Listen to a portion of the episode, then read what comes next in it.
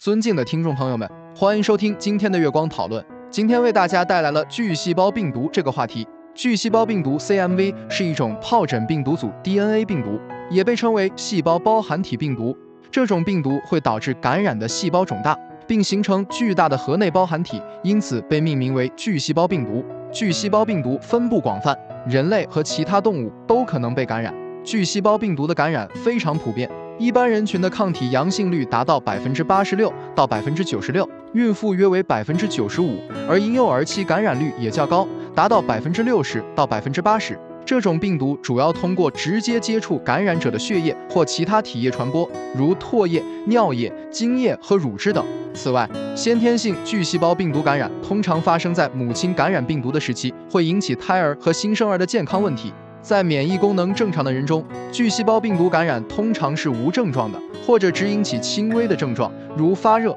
疲劳和淋巴结肿大等。对于免疫功能低下的人，巨细胞病毒感染可能会导致严重的疾病，如肝炎、肺炎、胃肠道疾病和中枢神经系统疾病等。此外，先天性巨细胞病毒感染可能会对新生儿造成损害，如肝脏疾病、听力损失、眼病和牙病等。对于巨细胞病毒感染的治疗，一般采用抗病毒药物，如更昔洛韦和令甲酸等。由于巨细胞病毒的潜伏性和持续感染的性质，治疗往往需要长期进行，并且无法完全清除病毒，因此预防巨细胞病毒感染尤为重要。目前还没有针对巨细胞病毒的特异性疫苗。良好的个人卫生习惯，如勤洗手、避免共用餐具和注意清洁等，可以有效地减少病毒传播。总之，巨细胞病毒是一种常见的疱疹病毒，会引起广泛的感染。了解巨细胞病毒的特性、传播方式和症状，有助于我们采取有效的预防措施，减少感染和传播。未来的研究将有望开发更有效的治疗方法和预防性疫苗，